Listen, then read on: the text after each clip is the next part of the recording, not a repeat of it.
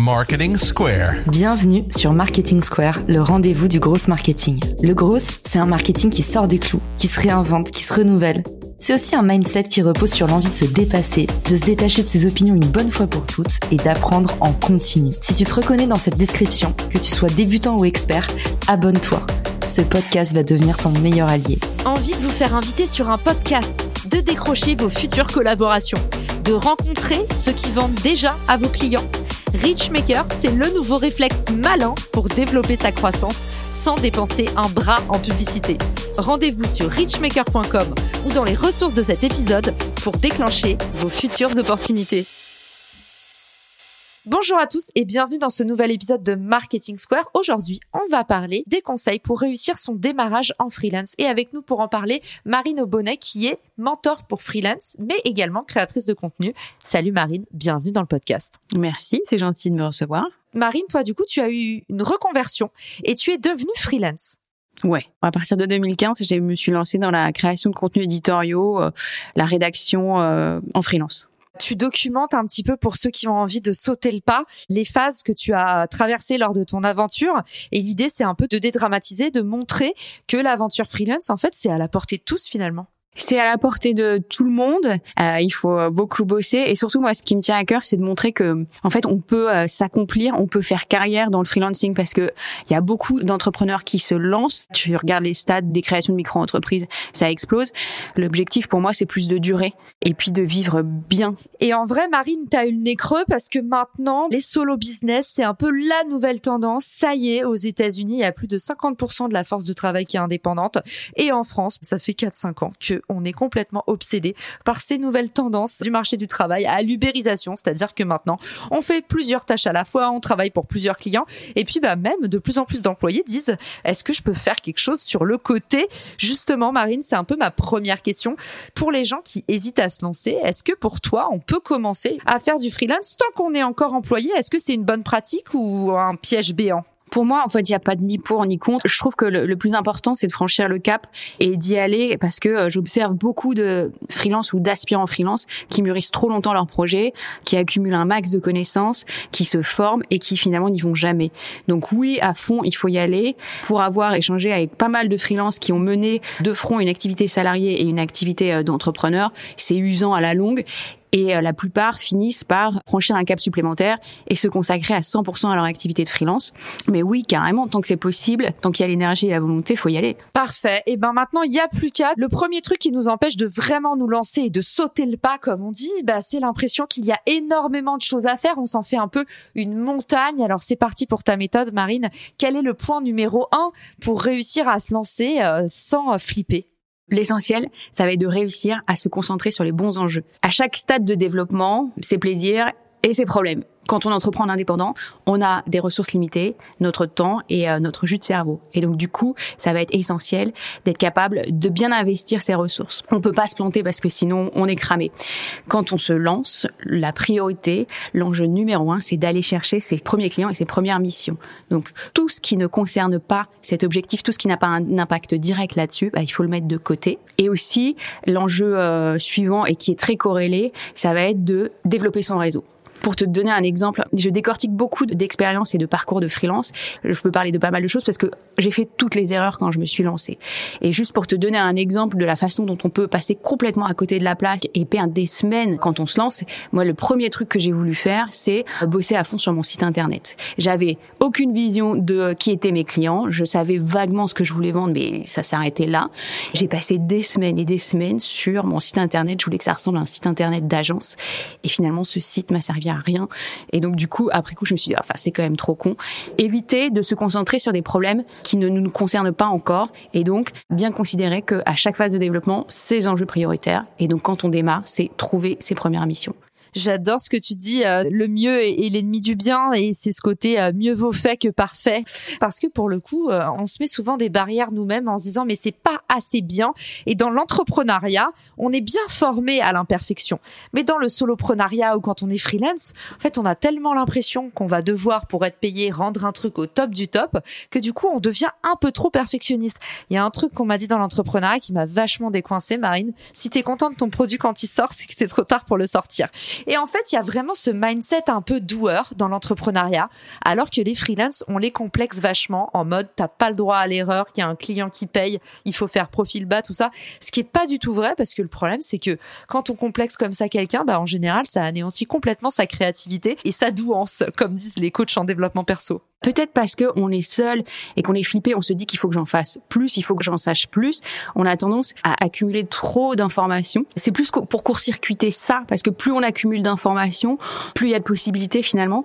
Et donc du coup, on est un peu submergé par toute cette matière et on fait pas et on élabore des trucs trop complexes. Se concentrer sur les bons enjeux, c'est court-circuiter cette tendance à se gaver d'informations. Il y avait une prof d'anglais qui m'avait dit, hein, ton cerveau, c'est comme un placard dans ton placard, il y a la première rangée avec les confitures, derrière il y a le sel, le truc. Tu peux pas avoir tout sur la première rangée? Si tu veux passer des choses devant, bah il faut passer des choses derrière. Et t'as pas un espace illimité. Il y a personne qui peut faire mieux que les autres. Donc en fait, à toi de placer tes priorités. Et j'avais trouvé ça à la fois très vrai et très décomplexant. Ça rejoint un peu ce que Marine euh, vous dit. C'est placer votre attention au bon endroit. N'essayez pas de tout faire ou d'être partout. La grande priorité, ça doit être de décrocher vos premières missions. Donc dressez-vous un objectif. Et puis après, une fois qu'il y a l'objectif, comme la destination sur Google Maps, il suffit de tracer le chemin pour y arriver. Mais ne partez pas dans tous les sens en acceptant tout et n'importe quoi. Partez vraiment de votre objectif de décrocher vos premières missions et vos premières références clients dans les secteurs qui vous intéressent. On est prêt pour passer au point numéro 2. Le point numéro 2, pour moi, c'est très lié. Plier sa stratégie en 6 heures max. Ce que j'ai constaté, je ne sais pas si tu as le même ressenti, c'est que on se gave d'informations avant de se lancer. On écoute des milliards de podcasts. On, on contribue peut-être à ça un peu chacune de notre côté. On s'abonne à 150 chaînes YouTube. Et donc, du coup, toute cette information donne des, des idées. Et ce qui fait que les néo-freelance élaborent souvent des stratégies de développement trop complexes. Et ces cathédrales, en fait, elles servent à rien parce que très vite, on les détruit dès qu'on a euh, des premières expériences concrètes encore une fois se court-circuiter et donc se forcer à euh, limiter sa réflexion stratégique. Donc 6 heures pour euh, pondre la V1 de sa stratégie, c'est-à-dire 2 heures de réflexion sur qui est mon client cible, en se basant sur nos précédentes expériences et puis quelques recherches en ligne. 2 heures sur quel problème je vais résoudre et quelle va être mon offre. La V1 de votre offre, elle doit être ultra basique. Vous allez l'étoffer au fur et à mesure de vos expériences clients. Et puis les deux dernières heures sur quel va être mon parcours client. Et c'est pareil, en fait, c'est pas la peine d'imaginer quelque chose de très complexe. L'idée, c'est surtout de comprendre comment je vais rentrer en contact avec mes cibles. Ensuite, on peut commencer à réfléchir aux étapes suivantes. Une fois que je suis rentré en contact avec elles, comment je vais les convertir, comment je vais présenter mon offre. Mais déjà, l'enjeu principal, ça va être, OK, comment je vais rentrer en contact avec elles. Et se contraindre à limiter son temps de réflexion parce qu'on est tenté de trop cérébraliser tout ça, mais ça ne sert à rien puisque de toute façon, il y a qu'au contact de nos clients ou de nos prospects qu'on va avoir de vrais retours, de vraies informations et qu'on pourra bâtir quelque chose de plus concret. Donc se forcer à ne pas trop se prendre le chou sur sa stratégie. Ok, et là tu nous parles à la fois de la stratégie, euh, pas que de prospection, tu nous parles aussi de la stratégie de l'offre. Ça c'est une douleur qui revient souvent chez les freelances. J'ai un client, mais en fait je sais pas quoi lui proposer et tu sais on devient un peu des vendeurs de montres avec des offres à droite, à gauche. Du coup, là quand tu nous parles de stratégie, pour être très clair, on est sur quoi? Quand je parle de stratégie, c'est vraiment une stratégie de développement. Elle, elle repose sur trois piliers.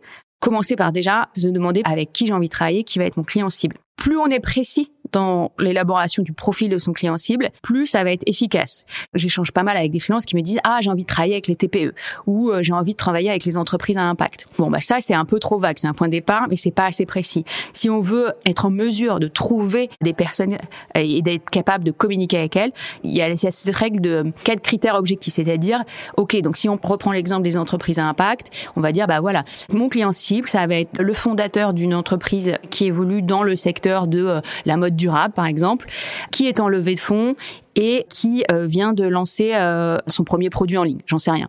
Donc aller de la grosse catégorie à un profil très précis ou alors se dire que ce client cible, si on demande à quelqu'un d'aller le chercher pour nous, on a juste besoin de cinq minutes pour le briefer. Et ensuite, bah, deuxième point, une fois qu'on a donc ce client cible, on réfléchit à quel est son besoin, qu'est-ce qu'on va l'aider à accomplir, quels objectifs on va l'aider à atteindre ou quels problèmes on va l'aider à résoudre, ça c'est classique. On commence à imaginer une offre de service, mais au stade du lancement, il faut qu'elle soit hyper basique. Par exemple, je suis créatrice de contenu. L'idée, ça va être de dire, OK, je vais l'aider à avoir plus de trafic sur son site. Ou euh, je vais l'aider à créer euh, des livres blancs qui lui permettent de convertir. Mais quelque chose de simple. Parce que de toute façon, ça va être amené à évoluer. Et au départ, l'offre qu'on présente, c'est surtout un prétexte à discussion.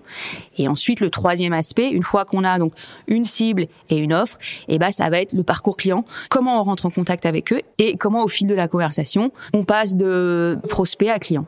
Top Marine. Donc en gros, on a compris avec cette méthode en trois points, trois fois deux heures. Il y a euh, à la fois de l'analyse du persona, on prend un petit peu l'audit, tout ce qu'on a compris de notre client cible pour le mapper, regarder un peu de quoi il se nourrit, où est-ce qu'il se trouve, où est-ce qu'on peut le chasser. Deuxième point, tu nous donnes deux heures pour dire ok, quels sont ces problèmes, ces problématiques, ou peut-être analyser les questions récurrentes qui sont les vôtres. Si ça fait cinq fois qu'on vient de vous demander telle ou telle action, c'est peut-être qu'il y a de l'attraction, ou peut-être que vous avez un talent sur un domaine en particulier et ça faut pas le négliger. Deuxième étape, Marine, elle vous a dit crafter votre offre, en tout cas un début d'offre. Et attention, on en profite pour vous mettre en garde. Évitez de commencer avec trop d'offres en tant que freelance. Sinon, le problème, c'est que vous avez pas trop le temps de vous spécialiser et que vous allez finir bah, à faire un petit peu tout et rien et c'est difficile de se positionner comme ça. Troisième point, deux heures pour esquisser le parcours client. Marine, elle vous dit, il y a un parcours en fait. Comment est-ce qu'on gère sa stratégie de prospection? Parce que quand on devient freelance, on devient tous un peu marketeux à l'insu de notre plein gré. On nous avait pas prévenu, mais il va falloir allouer une partie de votre temps à aller chercher des clients et puis bah, même une autre grosse partie de votre temps à communiquer avec lui, gérer la relation avec lui et puis faire en sorte qu'il reste et qu'il vous recommande. Et puis pour finir sur ce point numéro 2, bah en fait, euh, c'est pas du one shot, ça a l'air d'être plutôt un contrôle continu finalement. Oui, c'est ça, mais surtout en fait, il faut avoir cette capacité de mettre cette réflexion de côté parce que si on a ces questionnements qui tournent en permanence dans nos cerveaux, on est bloqué sur le reste. Donc, on pose la de sa stratégie, celle qu'on a pondue en 6 heures et qu'on sait qu'elle est imparfaite, on la pose, on la met de côté et on se donne rendez-vous dans 6 mois pour se repencher dessus et remettre tout ça à plat et l'étoffer petit à petit. Ok, hyper clair. Et le point numéro 3, évidemment, tu sais que ça va être mon point préféré et que je ne peux que plus soyer. Eh ben, ça va être de travailler sur son réseau, de le réveiller. À chaque fois, gardez en tête que le plus simple, c'est de capitaliser sur ce que vous avez déjà. Donc, quand on se lance, qu'est-ce qu'on a? On a donc la patate, on a une grosse motivation, on a des compétences parce qu'on a souvent des expériences antérieures. Et puis on a un réseau. Quand on se remet en tête que l'enjeu principal c'est d'aller chercher ses premiers clients, la logique c'est d'aller utiliser son réseau pour chercher ses clients plutôt que de construire des machines complexes. Va falloir capitaliser sur ce réseau. Alors déjà le réseau, bah c'est pas neuf comme concept, mais c'est toutes les personnes que vous connaissez. Ce que je recommande c'est de cartographier ce réseau. En gros, ça veut dire créer une base de données dans laquelle vous renseignez tous vos contacts. C'est un peu fastidieux, mais c'est important et surtout, quel que soit l'outil que vous choisissez, vous mettez la date de votre dernier échange et peut-être une petite formule qui vous permet de vous dire attention warning, ça fait très longtemps que vous vous êtes pas parlé, il faut prendre des nouvelles de cette personne. Une fois que vous avez fait ça, vous allez reprendre contact avec toutes les personnes. C'est l'occasion aussi de reprendre contact avec des anciens amis, des anciens potes d'école, même si elles vous paraissent éloignées de votre business, mais juste de dire bah voilà, ça fait longtemps qu'on n'a pas eu de nouvelles, qu'est-ce que tu deviens? Moi de mon côté, je fais ci ça ça. Les connexions vont se faire et ça va entamer une conversation et sans doute que ça va ouvrir des pistes.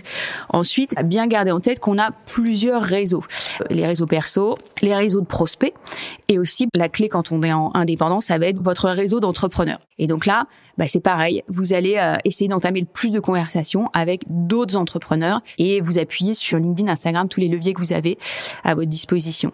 Et si jamais vous sentez que vous avez un réseau un peu trop petit, que ce soit euh, sur LinkedIn ou Instagram, comme vous préférez, prendre contact avec des personnes qui correspondent à ces différents profils. Donc, profil de prospect potentiel et aussi profil de collègues ou euh, collègues entrepreneurs.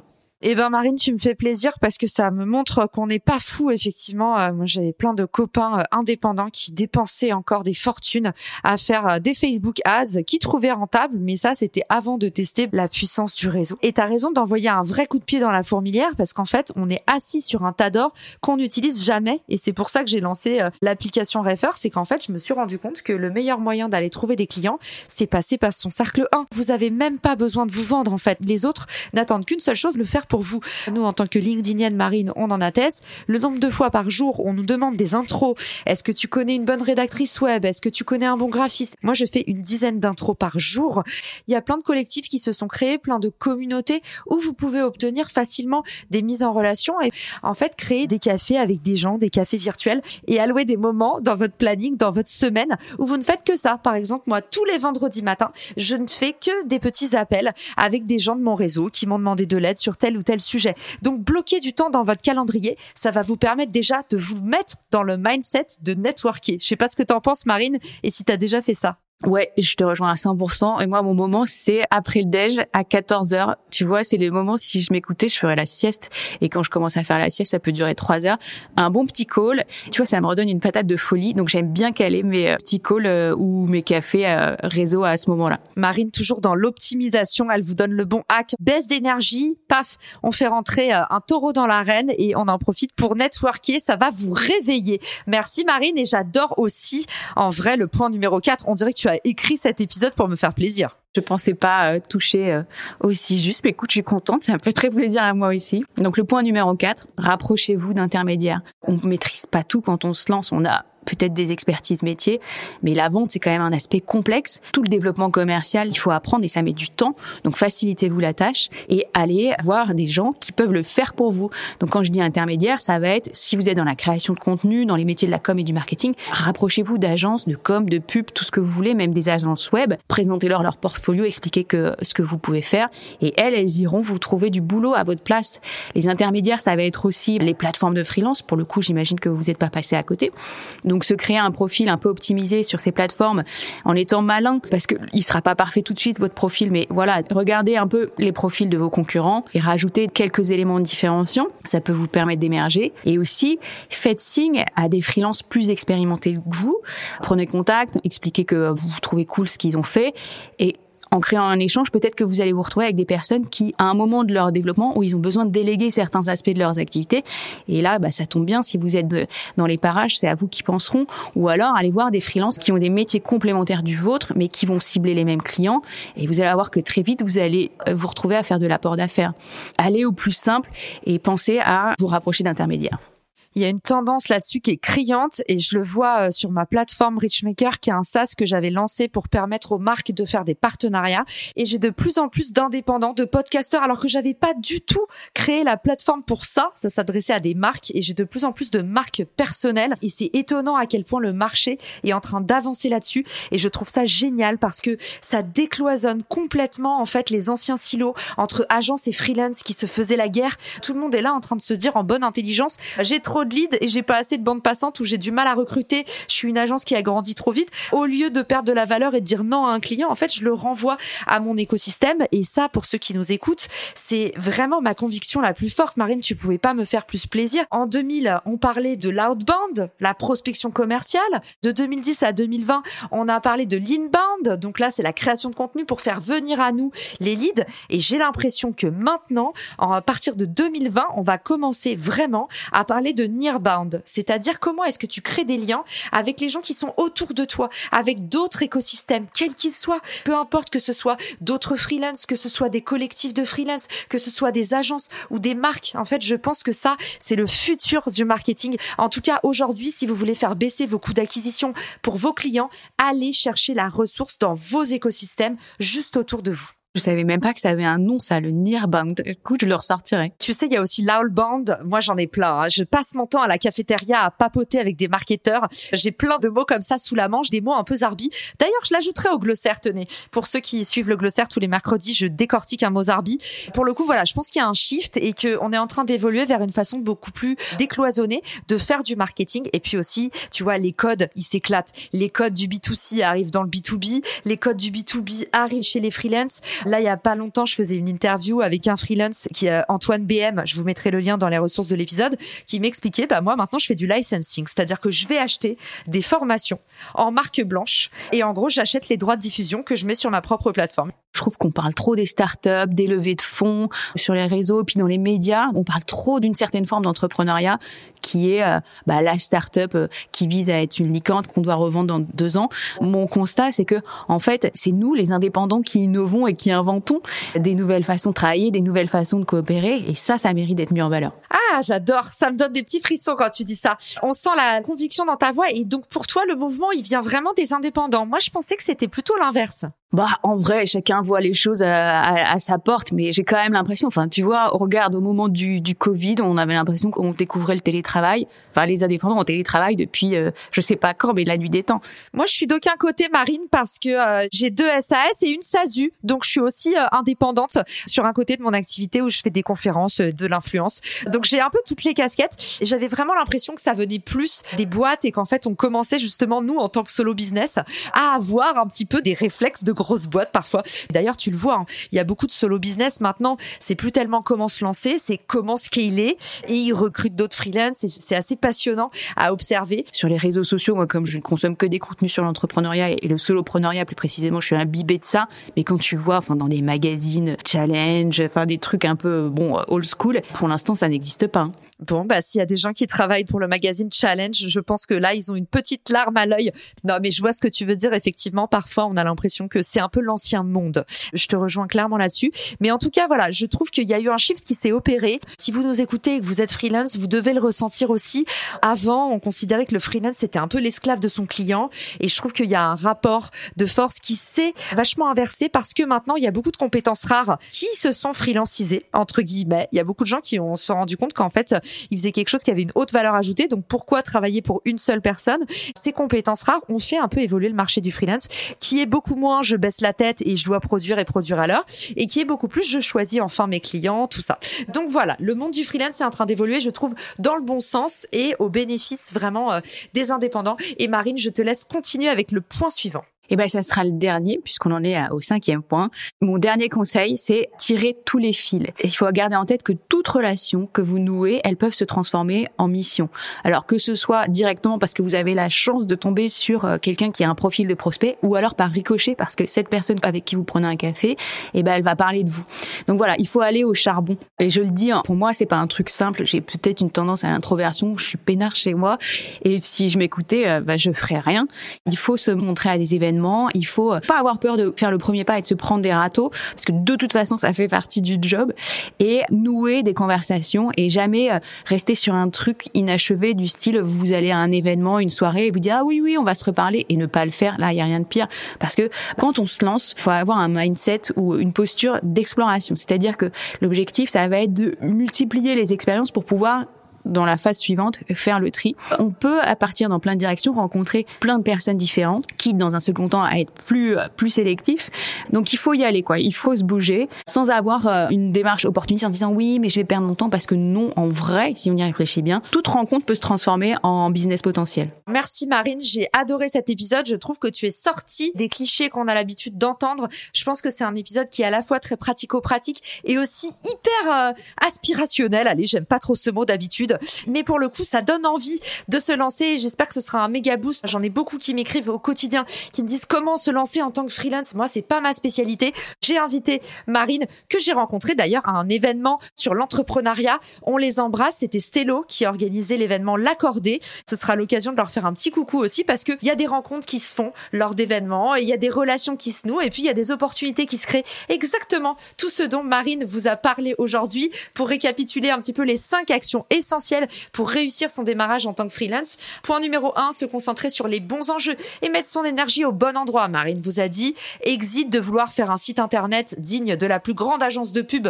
Vous avez besoin que de quelques clients pour vous lancer. Alors, allez les chercher et placez votre énergie au bon endroit. Deuxième action clé, tu nous as dit, il faut plier sa stratégie en 6 heures max. Et là, on s'est dit, le mieux est l'ennemi du bien. Souvent, on essaye de trop bien faire, on se laisse un peu complexer parce que font les autres, qui donnent toujours forcément l'impression d'être mieux plus éduqués, plus beaux, mieux dans leur peau, avec davantage de clients, et j'en passe. Mais donc, soyez vous-même, ayez confiance en vous, renseignez-vous sur un truc qui s'appelle le monopole personnel. Je suis sûre que ça va vous aider à combattre le syndrome de l'imposteur. Et puis, Marine vous a dit aussi sa recommandation, 3 fois 2 heures pour poser la version 1 de votre stratégie, c'est-à-dire 2 heures sur le profil cible de votre client, 2 heures sur comment structurer un petit peu votre offre. Et je vous renvoie dans les ressources de l'épisode sur des épisodes qu'on avait fait sur justement comment structurer son offre et sa gamme de produits ou de services. Et puis les deux dernières heures, elle nous a dit réfléchissez au parcours de votre client. Et là, il y a un peu toute la partie commercialisation, prospection commerciale que parfois on met sous le tapis.